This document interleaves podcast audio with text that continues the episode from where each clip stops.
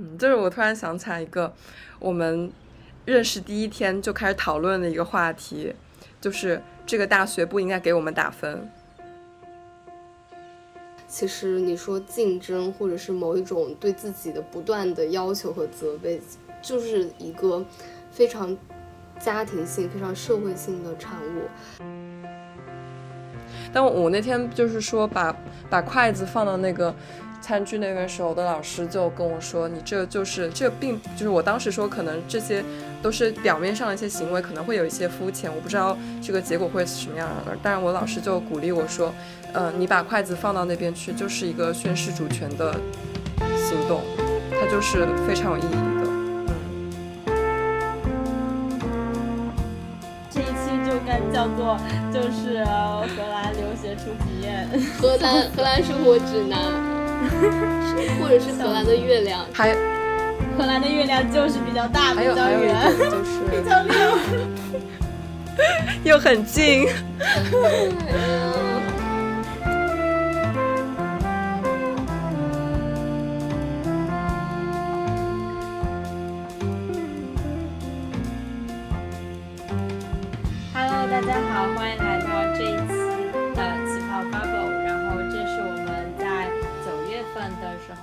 和就是正在荷兰上学的 Kiki，然后以及在家待业即将就是播客录制结束之后就要去遛狗的狗毛，然后进行的一期播客。然后我们这一期大概会来聊一下我们最近的近况，因为我们这个嗯播客，因为之前我们各自旅行啊，然后准备留学啊，各种各样的事情，就是一直没有三个人一起坐在一起，可以记录一下我们现在这个状态。然后我们都毕业了。就是我甚至那时候在想说，我们要不要去改那个播客的介绍，就是 三个即将步入社会的大学生。然后我想说，哦，我们原来还在这个步入的步入社会的路上，还没有完全步入社会，真的笑想死。当时觉得，哦，好像也没有必要改吧，我们就是还在步入的路上。对，然后我们就是这期会聊一下我们的一些状态吧，然后以及。嗯，可以可以分享一下他在荷兰，然后最近生活的一些感受，然后嗯，狗毛也可以讲一讲他最近的呃生活，然后以及主要穿插还是我们在毕业之后的这样一个身份小小的转变，嗯，当然如果你感兴趣的话，就请收听下去吧。然后现在就请 Kiki 来介绍一下，自我介绍一下吧，什么讲讲自己的近况吧。好，大家好，我是 Kiki。我现在在荷兰已经二十天了，嗯，然后我在这里现在最大的一个变化就是荷兰治好了我的精神焦虑。怎么说呢？我从高三开始就因为压力很大，就呃甲状腺肿大，然后当时医生就说也没有特别的治疗方法，就只要好好休息。但是我一直都没有办法好好休息，但。到了荷兰之后呢，就是非常神奇的，我的作息变得非常规律，每天都十二点前睡，早上八点醒，然后每一顿基本上都有沙拉菜，就反正吃的非常健康。我前两天摸我的脖子的时候，我就发现那个肿块已经消失了，就是在上海五年都没有都没有呃好的一个，就我感觉是个慢性病吧，然后来荷兰二十天就治好了。主旋律性的感受就是一切都非常的近，但除了一些，呃，比如说找不到房子，就刚刚开始的时候一直找不到房子，还有最近哪里都买不到生理盐水这件事情，我感觉其他的东西都离我非常的近。嗯，首先感触最大的是动物吧，因为当时我一开始来的时候住在一个 Airbnb，然后那房东养了一只小猫。我之前对猫的感情就是非常复杂，因为小猫一般都会不理我，或者是就是会来挠我，嗯，但这只小猫就是每次我走出房门的时候，它就会一脑袋撞到我的腿上，然后来蹭求就是求蹭求摸，然后在厨房做饭的时候，它就会在我的两腿中间走来走去，然后拿尾巴扫我，所以就是呃觉得。是最黏我的一只小猫了，然后我就到一开始时候会有些害怕，不知道怎么跟它接触，但到后来就是已经可以，呃，它啪的一下躺地上之后就可以随便撸它了，嗯，所以当时离开那个 Airbnb 的最后一天就非常的 emotional，就是在那里哭，因为感觉以后都见不到这只这么黏我的小猫了。然后呢，就是这边，嗯，感觉对生态非常的注重。就这边，因为我之前好像给你们看过吧，就是那谷谷歌地图上面都是公园。然后我从学校走到我现在住的这个地方是要经过一个桥，然后桥下就是莱茵河嘛，然后莱茵河两边就是草坪，然后就时不时的你就会看到有牛在那里吃草，而且那个那一块就是没有护栏的，你完全可以从桥上走下去，然后坐在那个牛的旁边看它吃草，然后嗯，随便的这些公园里面就是鸭子和天鹅，然后那个生态公园里面就是。有很多，比嗯，我也不知道怎么说，也不能算是原始吧，但是那些动物就是很自然的生活在里面，就感觉和上海的公园不太一样，就感觉和上海公园不太一样，是吗？对，非常非常不一样。对，然后这边就是很也有很多人遛狗什么的，就感觉和和动物的关系突然变得非常近了。嗯，而且这边也还有很多乌鸦和鸽子什么的。嗯，就每天都感觉活跟动物是一个。嗯，在一个共共处的很亲近的共处的环境当中，再有就是荷兰这边建筑，因为它都是有有标准的，不能超过多少层，因为要和那个就其他的建筑保持一个高度的统一嘛。所以这边基本上都是，我现在住的是三层，然后已经是顶层了。这边的房子基本上都是这么高，所以就觉得天空非常的近，因为你一抬眼你。你的视野当中百分之九十都是天空，都是云，都是光，就觉得生活非常，就是这种自然给你的感觉非常好，就很不像上海吧？我。觉得上海一抬头可能百分之十百分之十是天，就是完全完全相反的一个嗯建筑的场景。然后包括昨天其实中秋节晚上九十点钟的时候，我突然往窗外一看。就觉得天亮的很像这边的七八点钟，就是，呃，因为这边天黑的很晚，然后昨天月亮就特别大、特别亮、特别近，就突然感觉那种你活在这个世界上，而不是一个城市里的感觉，就是和星球在一起的那种感觉。是的，好好呀。是的，嗯，是我上周开学了嘛。然后我们上上周一整周就是在一个和去个学校进行认识，和我们的教授和其他部门的同学认识的这样一个环境里面。然后最开始的时候，他们甚至就是最早的一个 Welcome Day，他甚至不是让我我们我们和嗯就是自己的年级或自己项目里的人相处，而是就是和所有人相处。然后那天我就认识了很多本科的朋友，然后做 Fashion Design 的朋友。好好呀，对，就是这种，嗯，交织非常的强，它没有把你限制在一个框里面。然后学校的所有的那些 workshop，就是打印的、做纸的，然后皮革的，嗯，摄影、摄像，做各种东西，就是它都是向你开放，然后你随时可以走进去问，呃，就是让他们帮忙给你做一个什么东西，然后他非常的。自由，就它可能是因为是一个艺术大学的原因，就你甚至可以走进那个打印的 workshop 里面，然后说我想打印一个我的血小板，然后他就会帮你做这些东西。就就你你懂吗？就感觉这种特别有点香了。对，就是感觉特别的近，就是一切所有的东西都特别的近，你想做什么就可以做什么，然后大家都会帮你。我因为我啊，我就觉得特别好。我刚刚就觉得你你描述的这种近，就是说你会觉得就是自己有很多潜能，会随时就是那种可能性嘛。就是当别人告诉你流血说有很多可能性，说它其实就是一个听起来非常虚的一个东西。但是当你讲说他们都很近，比如说你走进去，就是你伸手就可以做到这件事情的时候，就那个可能性就变得特别明显，就是你完全可以做到任何你想做的事情，就感觉有那种能量的感觉，嗯。是的，然后我觉得身体上的自由都已经不用说，就是它没有任何东西在限制你身体上的自由。嗯，然后在这边就是，就我当时在那个 audition 的时候，就有跟他们说到我我在跳 voguing 嘛，嗯。然后在国内的话，可能 voguing 还是一个非常小众，你可能要在一个特定的群体里面才会有人知道的东西。但在这边我一说，然后教授就就说哦，我知道，我还有很多朋友是荷兰这边家族里的，嗯。就是他们对这个这些话题，对于酷儿或者对于说某些政治性话题，他们不仅非常了解，非常感兴趣，嗯就是他们真的是可以马上去 approach 这个东西，它它没有其他的那些条条框框的限制。嗯呃，比然后就是我们我们大学旁边有一幢给本科学 Fine Art 的，呃，就是给他们的一幢楼，然后那个楼的名字是 Art the Mother of Resistance，就让我感觉我操，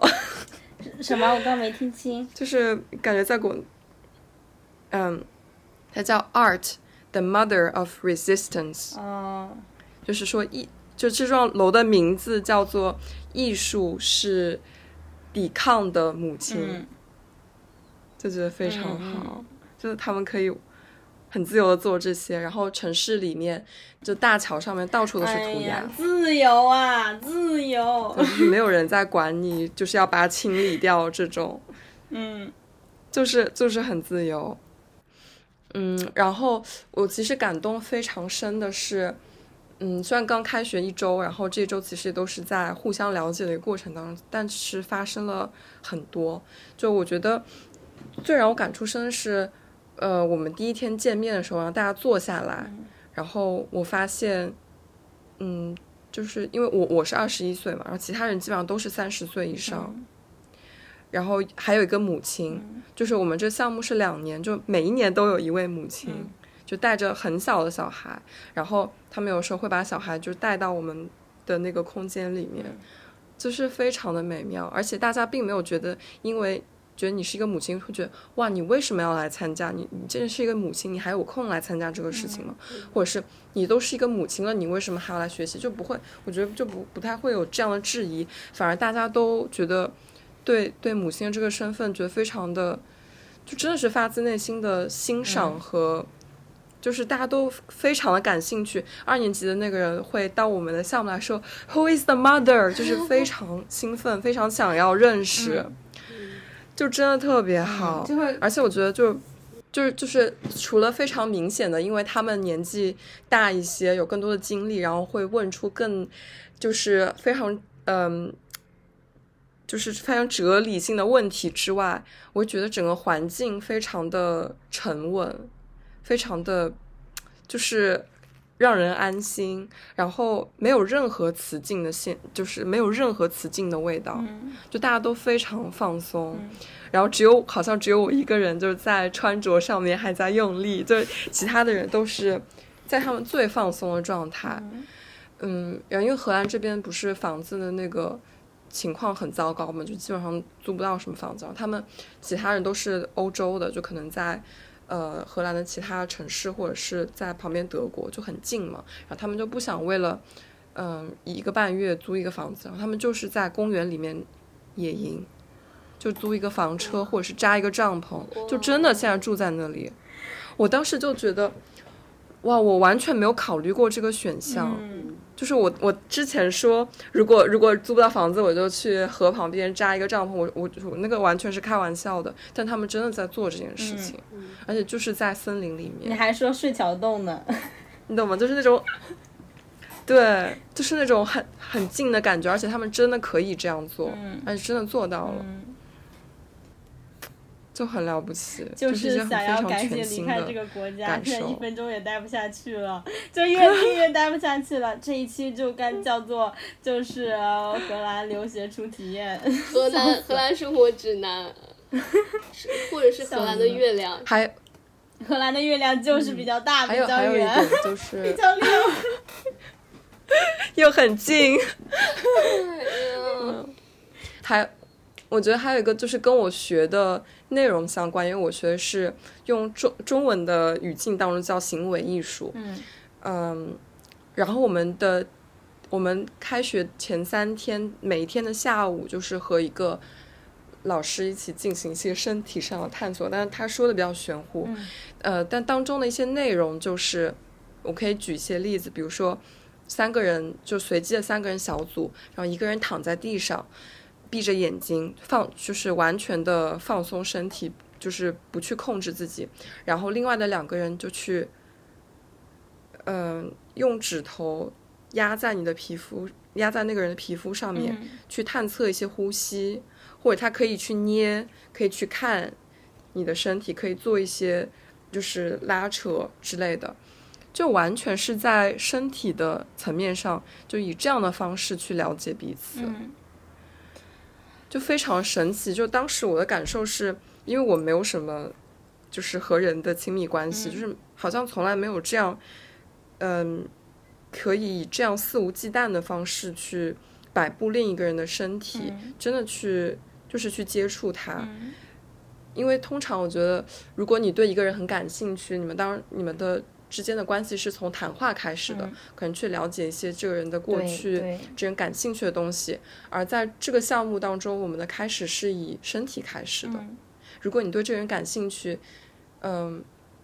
你就去看他的皮肤是什么样的，看他的他的就是肌肉是什么感觉，你按压他他会有什么反应，嗯，去体会他的温度，就好有意思，就是从这些开始的。嗯，好好呀，对，然后我们从第二天、第三，从第二天、第三天开始就会加入一些，呃，可能大家就是正常的交流来说会觉得太就是亲密，或者说太呃过于个人化的话题，比如说我们在我们十个人一起去抬，呃，一起去。动一个人去抬起他，然后这个人就是完全放松，闭着眼睛，然后他在形容他的房间，或者他在形容他印象当中住过的第一个房子。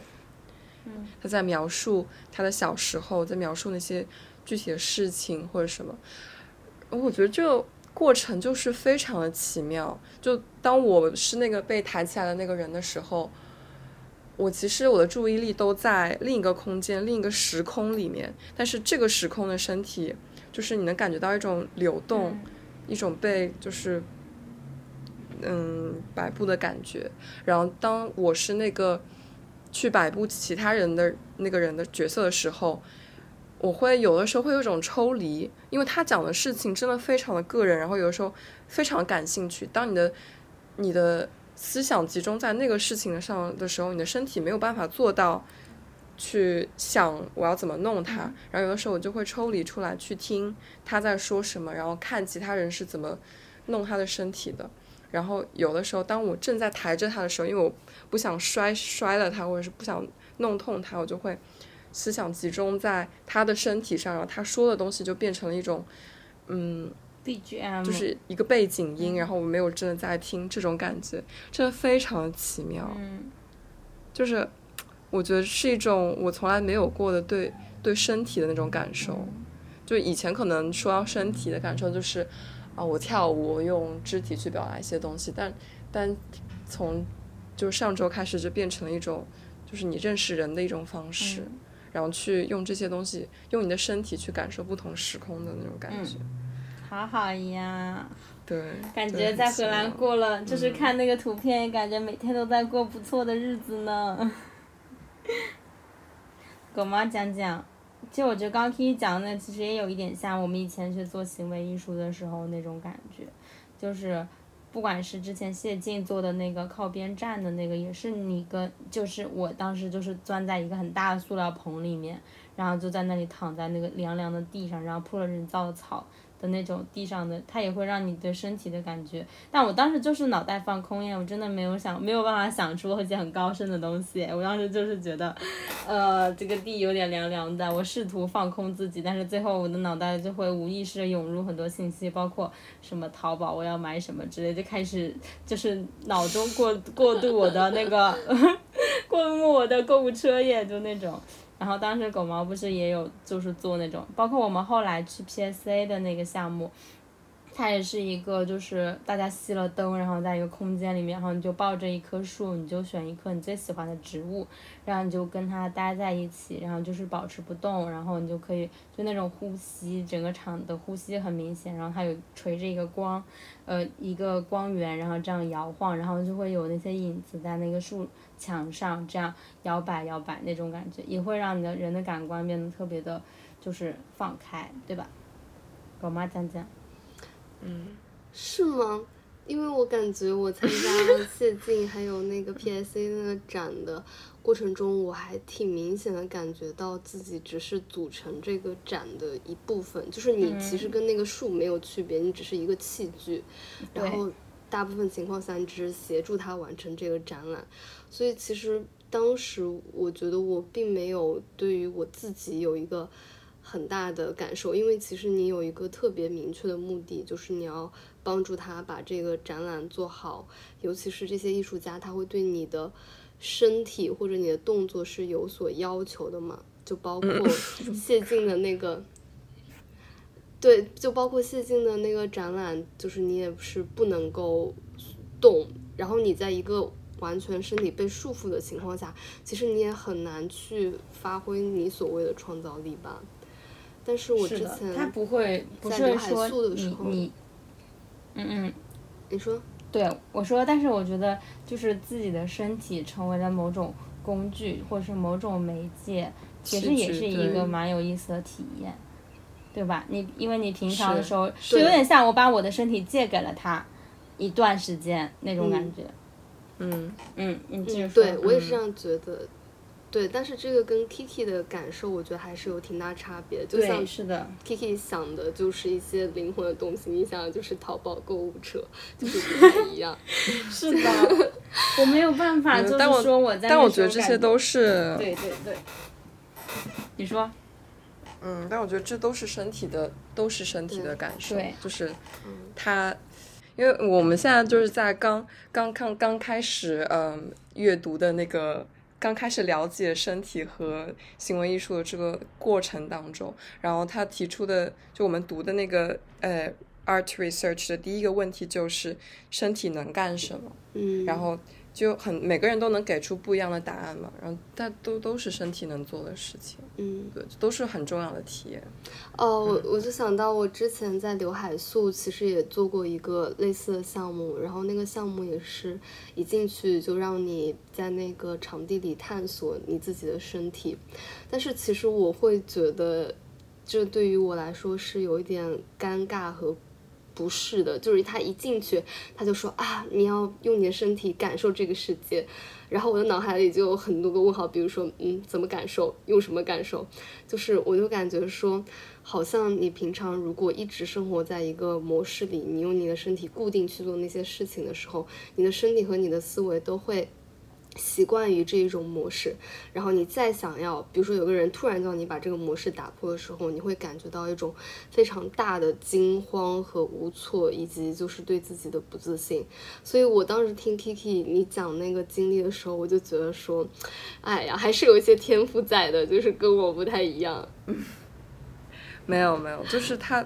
我们在每次进行这些东西之前，都会有很长一段时间，至少一个半小时、两个小时的准备。然后很多的这些最开始的放松身体的过程，就是大家漫无目的的在这个教室里面走路，嗯，放松下来，然后让身体去熟悉这个环境。就是我觉得是没有办法有人一开始就能马上跳跃到那个我用身体感受世界，就是。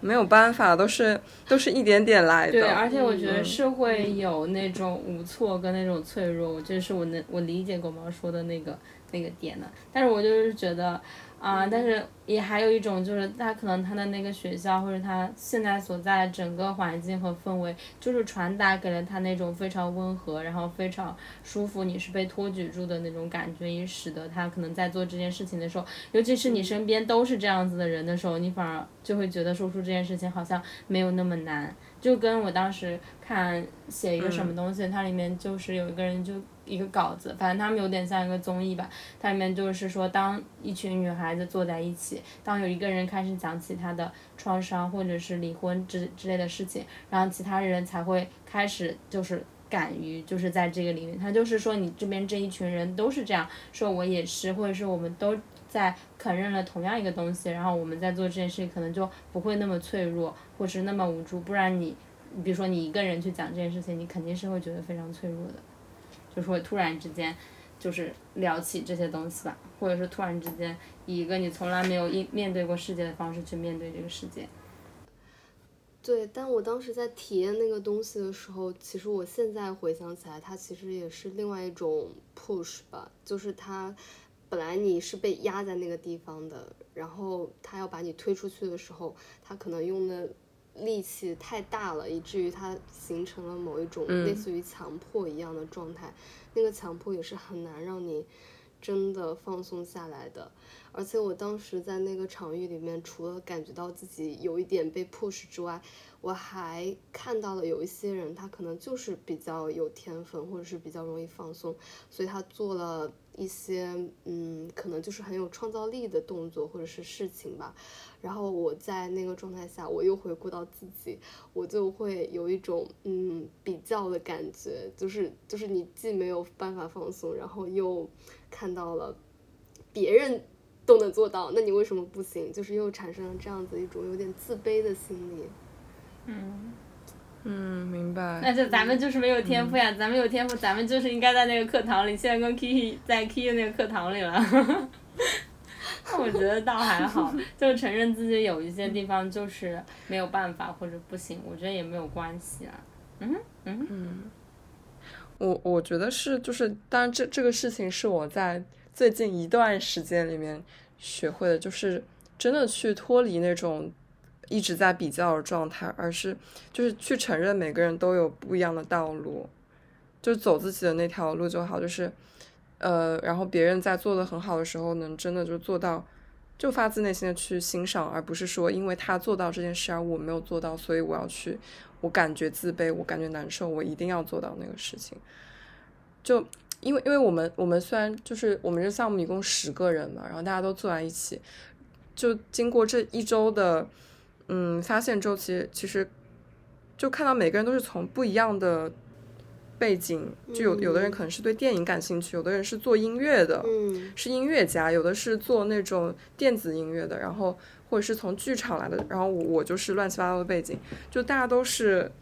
就是这样，然后交交错，然后可能又要去做别的事情，真的就是每个人都有自己的路。对，哦，所以其实还是得看见更多的不一样的人，看见更多的可能性。是的，就是狗毛就是。我觉得其实你在国内真的很难，就是自己就打破这样的一个路。嗯，就是我突然想起来一个我们认识第一天就开始讨论的一个话题，就是这个大学不应该给我们打分。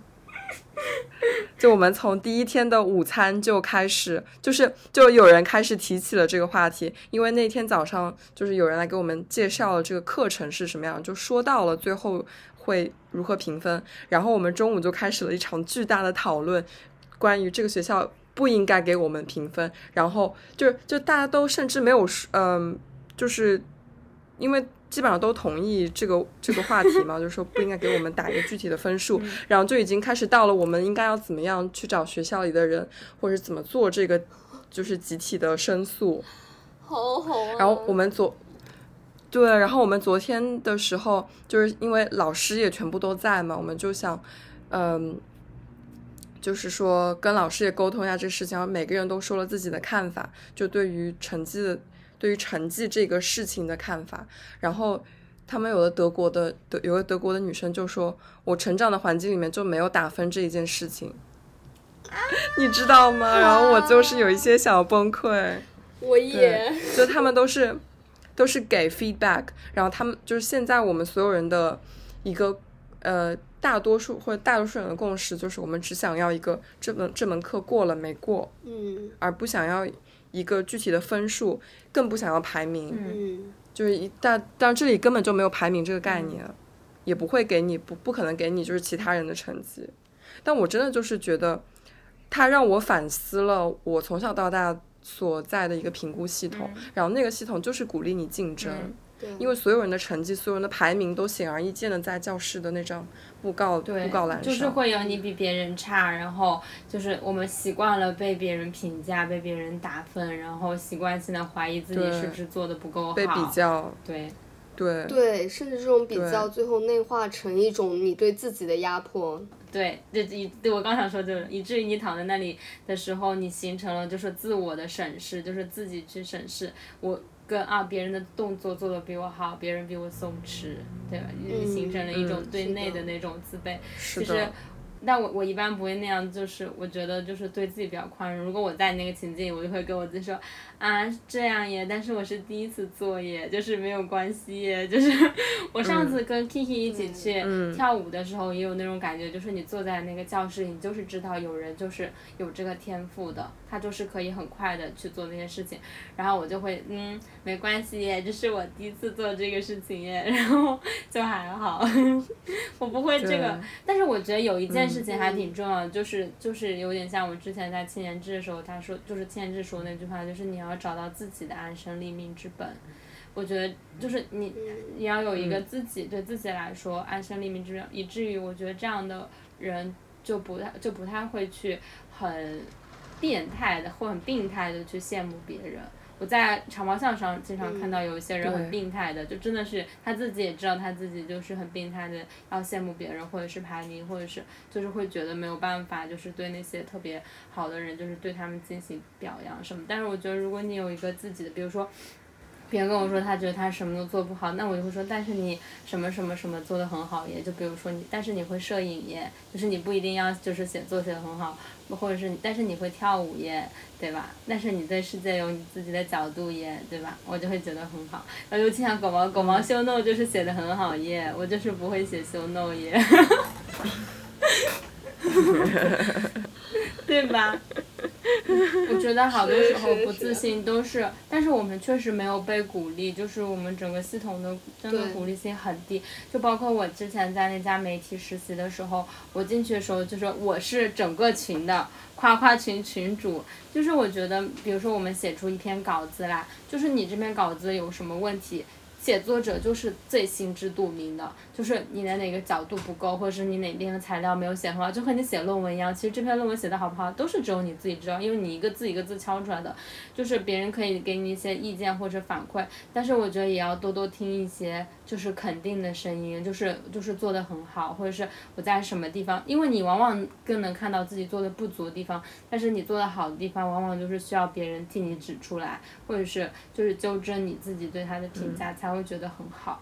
然后我就会觉得大家就是可以多多夸夸对方，而且经常是他们后来有开一个小的自评会，然后就是互相评价对方的做稿子，然后你才会发现哦，原来在别人心里就这篇稿子是是是写的很好的，是在什么角度什么角度都做的很好，但是可能在我自己这里，我只会看到说哦，原来我我可能有一些地方材料不够紧实，有一些地方可能没有办法采访到一个角度这样子，但是别人都会。就会夸你，然后别人都是觉得自己的同事已经很好了那种那种状态，然后但然后最后总结就是每个人都觉得自己不够好呀，每个人都觉得啊自己的同事已经很好很好，然后我要努力追上他们，他们在哪些方面哪些方面很好，然后我在这边就没有，你懂吗？就是每个人其实都很好啦。怎么到最后，到最后这个结果还是变成我要修正自己，向别人看齐的这样一个状态啊？嗯，但我觉得这可能就是一个被培养出来的。我觉得这个世界上就是你有没有过被打分和你纠正自己把打打不应该去想打分这件事情，其实就是两件事情。就跟一个植物它在生长过程中有没有被压，它就会这样弯曲一下，虽然它还是会长长，但它还是会有一个弯曲的痕迹，对吧？是因为我我回顾我就是在那个。非常就中学学习的环境当中，因为这样子的竞争关系，所以呃，其实所有人好像都对另外的人有所保留。就是我可能不会告诉你这个这道题有一个更聪明的方式。就他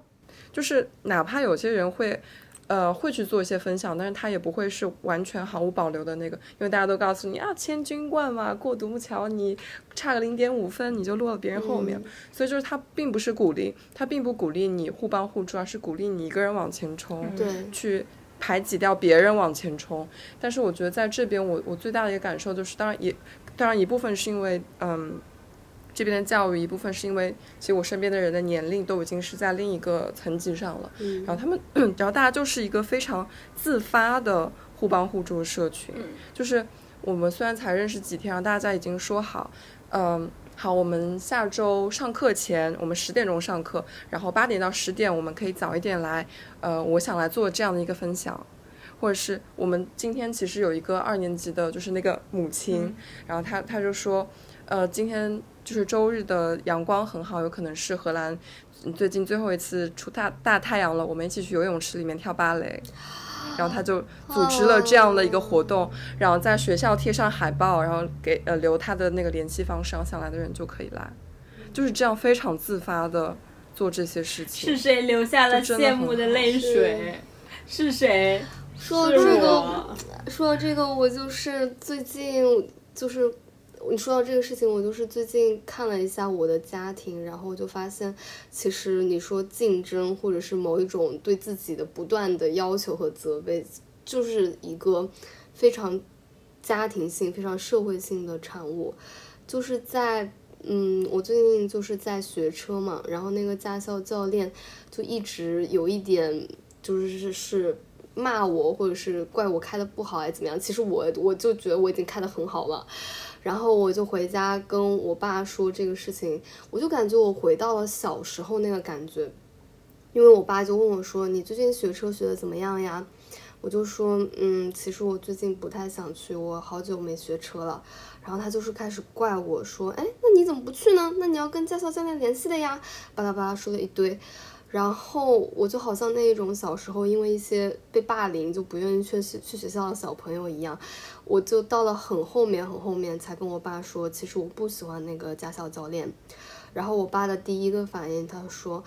那驾校教练你不喜欢他，是不是因为你开的不好？是不是因为你就是怎么怎么样？然后他就列举了一些可能我做的不好的地方。但是其实我当时那个状态就是本来已经就是不愿意把这个事情告诉你了，然后告诉你之后，你的反应仍然是，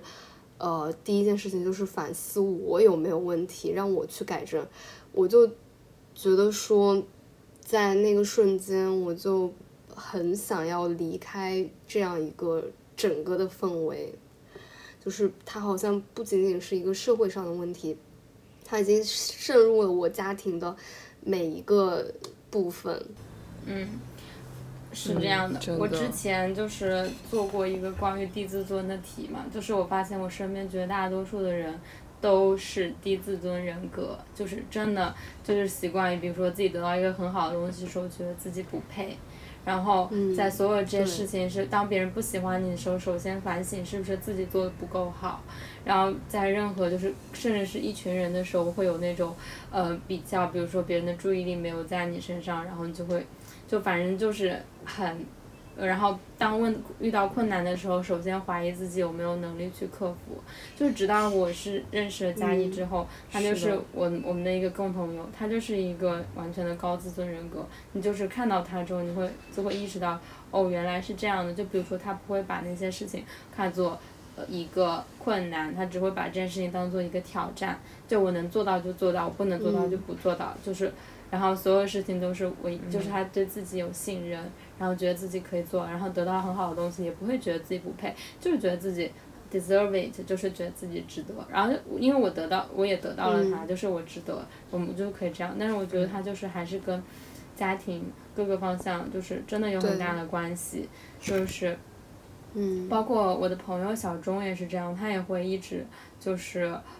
就是会反省自己，然后觉得就是，尤其是你当你问他说你觉得你对于别人来说你的价值是什么，然后他就会倾向于提供一种为他人提供价值这样的答案。但是当时的我其实已经有一点变化，我我就跟他说，我如果说你觉得别人为什么要跟你做朋友，然后他就会说，因为呃我可以在某些时候为别人提供情绪上的价值或怎么样。但是我说，我觉得你这个想法就是，我觉得是不是这样子？我觉得应该是因为我是一个很好的人，我很有魅力，我值得别人喜欢我，然后别人跟我在一起，他他不是因为我我会为他付出，或者是。你懂吗？那种价值，而是我们本身都是很有能量，互相吸引，就是这是你一个自我肯定内在的东西，而不是我需要通过付出情感劳动或者是提供情绪价值，就是那样子的一个。然后他后来说跟跟我说，我跟他说了这点之后，他后后来回去真的有很认真的想，他觉得是有这样子的，就是那样子。然后我当时查了很多呃资料，然后也是说，我觉得就是跟整个中国。的这样一种绝大多数的家庭都是打压式的教育，然后尤其是当我后来碰到了一些就是很好的家庭的时候，就是真的会觉得他们的那样子的家庭生长起来的小孩，就是会天然的有一种松弛，然后天然的有一些。有一些嗯值得羡慕的小地方吧，我们可能就是要终身在自我成长的路上，慢慢的。但是我觉得自我成长也有好处，就是会对这些事情有更更深的体悟，而不是那种顺其自然，就是他们可能也没有太在意这些事情的那种感觉吧。就可能我们会在意，会会会看到身边的人有同样的问题。嗯，就说到这个，其实我我我我在这边就是。在德国的那个从来没有经历过打分制度的，是谁在羡慕？我不说。嗯嗯，然后然后我在这边其实还有一个非常重大的事件，就是我我好像受到了双重的文化冲击。嗯，就是我可以解释一下这个事件。我我们当时就第一天呃欢迎日嘛，就我来这里第五天的时候，然后我们就去就是在学校里面，然后我就发现我们学校是无性别厕所，而且我们的那个擦手的方式是它它像那个呃纸巾的那种滚筒，就是洗手洗手池旁边嘛，但它是毛巾，嗯，就就我当时觉得很环保啊，就是因为大家在家也是用毛巾嘛，然后那个毛巾它就是一卷你。你看到就是的，你看到的时候那个是湿的，就是上一个人用过的，然后你把它扯下来，扯到干的那一段，然后那个湿的就卷上去了嘛。然后你洗完手拿那个干的地方擦完，我当时就觉得这个很环保，然后我从来没有见过这样子的方式，然后我就把它拍下来，然后反正我也是犯贱，我就把它发到小红书上了。我的标题就是学学校无性别厕所的擦手毛巾。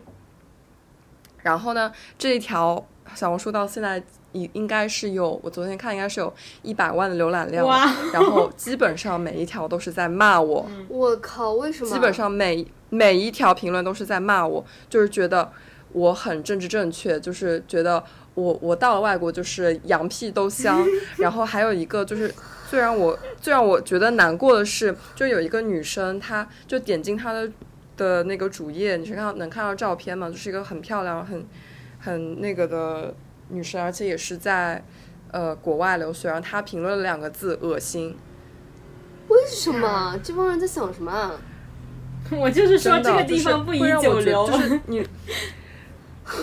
真的就是所有的就就都是中国人在那里评论，就说这个是什么呃那帮蠢蠢蠢老外傻想出来的想法，然后在那里分析你说这个毛巾你去重新消毒了，嗯什么什么什么，其实可能会比那个纸巾更呃污染环境，然后就说这些都是纯老外的那些政治正确什么东西的。我当时就觉得好心累啊，然后我每次打开小红书，我我现在就是已经不想去点开我的那个评论区了，因为他每天都都有人在继续呢，已经十几天了吧，就每天都有人在那里下面加那些评论，然后就是说一些非常攻击性话语的问题。但是我觉得我对这件事情的反思，除了说，呃，就是受受到双重的文化冲击之外。我是觉得，为什么就而且也是我在这感受，就是大家这里的人都很有环保意识，嗯，就他们是真的发自内心的，真的发自内心的有那种环保意识。而且我我觉得，就虽然说我当时一开始看到就觉得它是环保，然后可能我也没有经过后面那种具体的计算，但我觉得人家有了这样的一个，嗯，就是另外的一个想法，而且。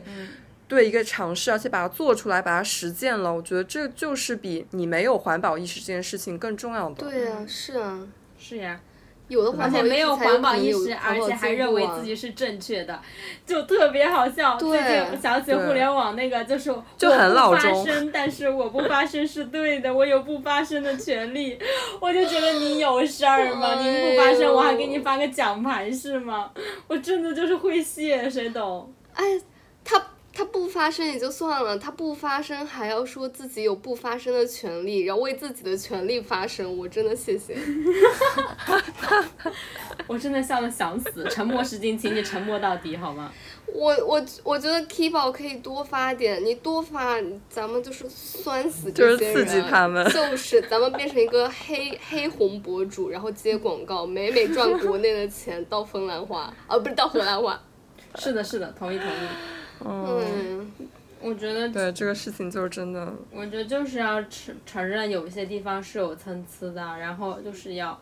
就是哎呀，反正受不了受不了这些太过你是说大脑吗？他们的大脑，不是不是，我说比如说荷兰，它可能就是或者是欧洲，它可能就是在呃环保啊各种上面，或者是那样的教育，就是得到过比我们这里更好的。但是我们不，就是我们在这里不应该用那种就是特别封闭的想法去看他们。就比如说，只有我坚持的东西才是对的，救命！我真是受不了了，嗯。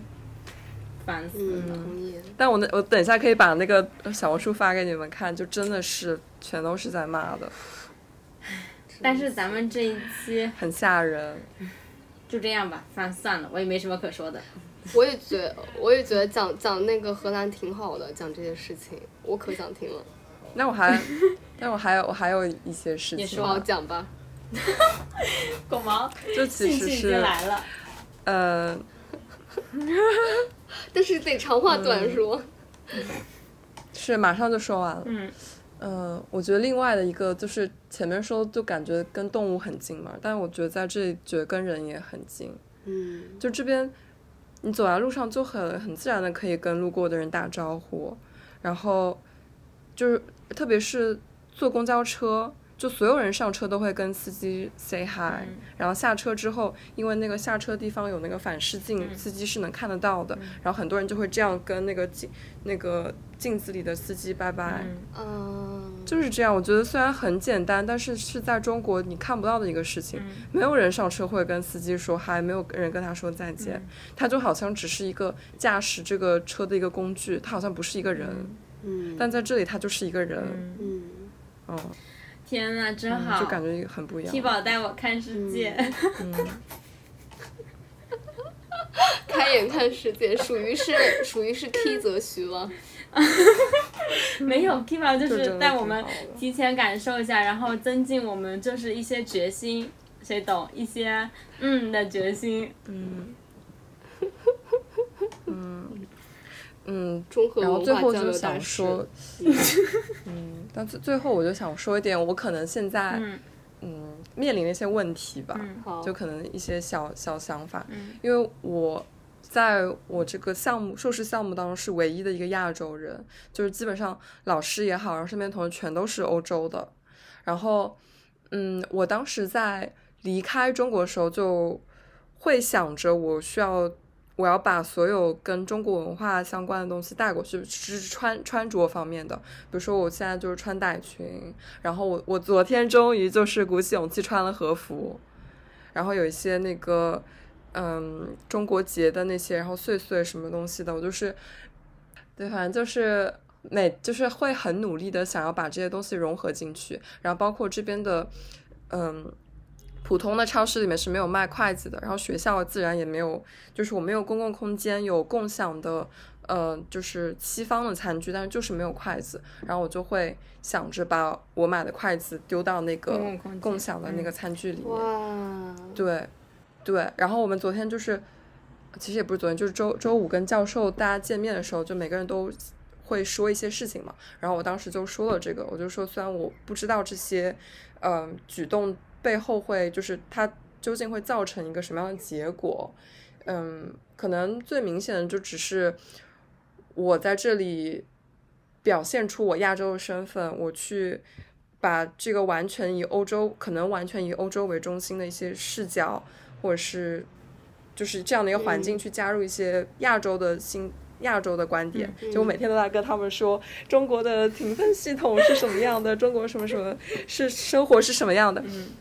嗯哎，你把这个事情发到小红书上，你说不定就是又又又一炮而红 黑红。黑红黑红，这时候他们又会站跳出来说啊，您真是那个中国文化，就是那种哎速发好吗？就是嗯，说交流大哎使，就是他们这时候就跳了，说啊，还是我们中国文化好，什么就是走出世界文化。姐妹，你做的好，棒啊，为你姐妹点赞。真为你点赞，搞不好还有同一个账号评的论呢。嗯，小云没有，然后我昨昨天就是跟我妈在讲这件事情嘛，就是跟就我跟我跟我妈讲，就是我们在讨论评分系统，然后我跟他们说了中国的这个事情，然后我妈就开始表情有一丝微妙，然后说你你也可以跟他们说中国是什么样的，但是你要多说一些好的。然后我就哽住了。然后我就哽住了，我我想了一会儿，说什么是好的？我真的就是有一瞬间只有真实的东西啊，我觉得。对，然后我就我就是就是因为我最近的一个困惑是，我在跟他们交流这五天当中，嗯，因为因为我的因为我我也是基本上有一些算逃出去的嘛，就是因为在嗯其他城市里流浪了很久，就是不敢回上海嘛，所以我我觉得我是带了一些怨气和一些不满来这边，然后跟他们讲讲中国事情的时候，我就会我感觉到了，我好像总是在。complain，就是我在说一些我遭受到的不公平，然后我的一些痛苦，我就觉得我我好像也不应该总是以这样一个受害者的身份，就是好像在跟他们讲我我是一个，就是我受到了这么多，就我现在有点纠结，我就有点不太知道要怎么样去嗯修正我的一个位置，对我就还是在探索当中。但是我觉得，身为边缘的身份，就是你在欧洲本身就是一个边缘身份，你不管说什么，你说的话都是边缘的声音，它都是我觉得就是你想说什么就说什么，就不要再纠正自己了，救命！你就是你受到了就受到了，就是跟嘉义前两天跟我讲说，他好像有一个多多项目里面碰到的一个人哈，反正讲的是从叙利亚还是哪边，然后他就也是一个教授，然后也是从那边逃出来，然后问他什么，他说，然后那个人也说，哎，这个国家没没有 future，没有未来，说他们那个国家没有没有未来，就是都都都不行。然后包括那个那天看王庆最近发了一条，就是不合时宜的主播嘛。庆最近发了一条，然后就是说他在荷兰碰到欧洲碰到了很多从美国就是逃到或者是润，其实润不应该用润这个词，但是他同样就是从美国逃到欧洲的，然后就是说美国政治一片黑暗，然后美国活不就是不行了之类那种。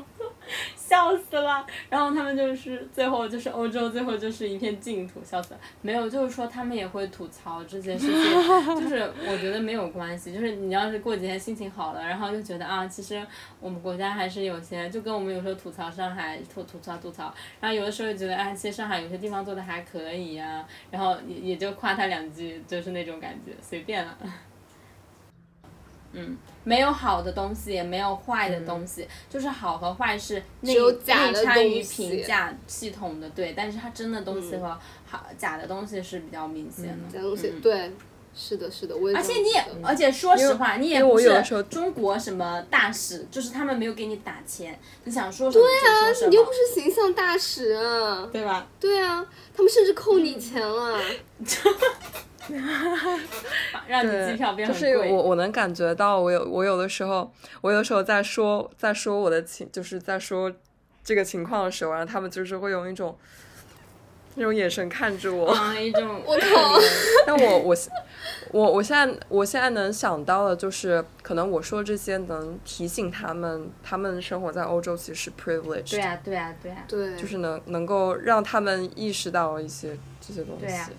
但我那天就是说把把筷子放到那个餐具那边时候，我的老师就跟我说：“你这就是这并就是我当时说，可能这些都是表面上的一些行为，可能会有一些肤浅，我不知道这个结果会是什么样的。但是我老师就鼓励我说：，呃，你把筷子放到那边去，就是一个宣示主权的行动，嗯嗯，它就是非常有意义。对，它就是一个行动，就是我们有时候会小看我们的行动，有时候会小看我们的语言。”但其实就是就像狗毛写那个他的那个，我上次刚点进他跟夏人那个聊天里面，相人就在告诉他，就是那种私人化的写作，或者是就是这种个人视角的东西，其实也有他自己的意义嘛，对吧？因为狗毛就是会怀疑，就是你在写作的时候，而且女性很容易怀疑自己的写作是不是有意，可是你就是提供了这个世界上很少数的一种声音，哎。就是那些他们那些宏大的世界，那些男人的话，那些东西，我们真的听了太多太多了。嗯嗯，就不要怀疑。Personal is political，嗯，就是那个女权女权主义的核心。是的，个人的就是政治的，对吧？对，Key 那个就是也可以把它纳入女权女性主义的哎这么一个小框架里面了。对，是可以啊，万物都可女权。对呀，那就是就是要看到边缘的东西。但我觉得啊，突然可以学习一下，我们 Key 宝真的是不错呢，夸夸。嗯。哦，没，我没有想到你就是在。好，我会继续跟小红书的。然后争取成为黑红黑红博主。要气死他们！对，气死他们！怎样啊？我人在国外，哎，怎样？你你。有本事顺着网线打我。嗯，没有特别，就是有的有的帖子下面全都是国外的 IP，然后就有人进来说，怎么这个帖子下面全都是国外的 IP，就总会有这种人，就每一个这种帖子下面都会有这种人。对，就是这一期就是我们本来以为可以聊一下我们近期的状态，但是主要就是 Kiki 有了一个比较大的转变，就是在生活上面的。这样一个转变，呃，他分享了很多，就是我觉得还是挺有意思的一些经历吧，就是包括他做的小小的行动，嗯，然后我们感谢本期的嘉宾，主播变嘉宾，对，但是我觉得很很好，很幸运，就是可以让我们多多增强润的信心，哎，就是真的就是很不错呢，不管怎么样，就是去看一看总是没有错的嘛，年轻的时候，对吧？啊，对，以及我们三位主播就是还在那个步入社会中这个过程，至今没有踏入社会。我真的觉得很好笑，谁懂？这播客就是这个介绍可以用很久很久，就是用到不知道 什么时候。六十岁。用到最后一页吧。用到退休。至今没有进入社会。可能要可能用到我们两个毕业了，就是 Kiki 毕业后一年，我们俩毕业。是呢，对，然后，但我但我算半只脚吧，我就是也一直在工作，但是会让我觉得就是对未来的生活有了很多。想象就是包括 K 讲他在荷兰生活的那些，因为我前段时间做那个编辑，然后编了一个也是在荷兰的 UP 主，然后他就是吐槽大吐槽荷兰，也就是说荷兰的地铁很贵，然后坐一次就要好几欧，然后然后他又不会做饭，然后就是整个大哭诉。但是我我觉得确实就是可能因为他从前被保护的太好了，嗯，在 K 就是感觉挺挺顺滑的，就是，所以我也很期待就是我跟狗毛未来是如何。呃，融入跨文化的 未来可期，好吧？对，好，那我们本期节目差不多就到这里了，这就是一期比较轻松的，嗯，谈话节目。对，然后大家有兴趣的话，可以去看一下我们 Kiki 的那个小红书，做一下就是人类观察员，社交观社交我们会把它放在那个。把它放在评论区或者是把它放在简介哦大家去关注一下。笑死好谢谢。然后我们今天就到这里了祝大家生活愉快好拜不要被封。嗯拜拜。See you 拜拜。